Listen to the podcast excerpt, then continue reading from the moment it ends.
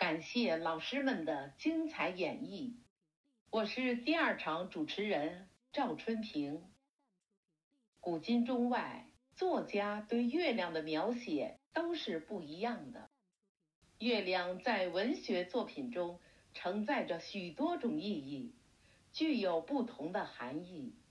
它是一抹柔和的光，带给我们希望，点亮我们心中心灵深处的那盏希望之灯。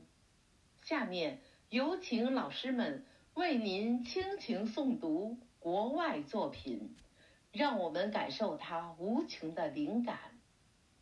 最后。让我们跟随诗歌的脚步，感受文字的温暖，诗词的魅力。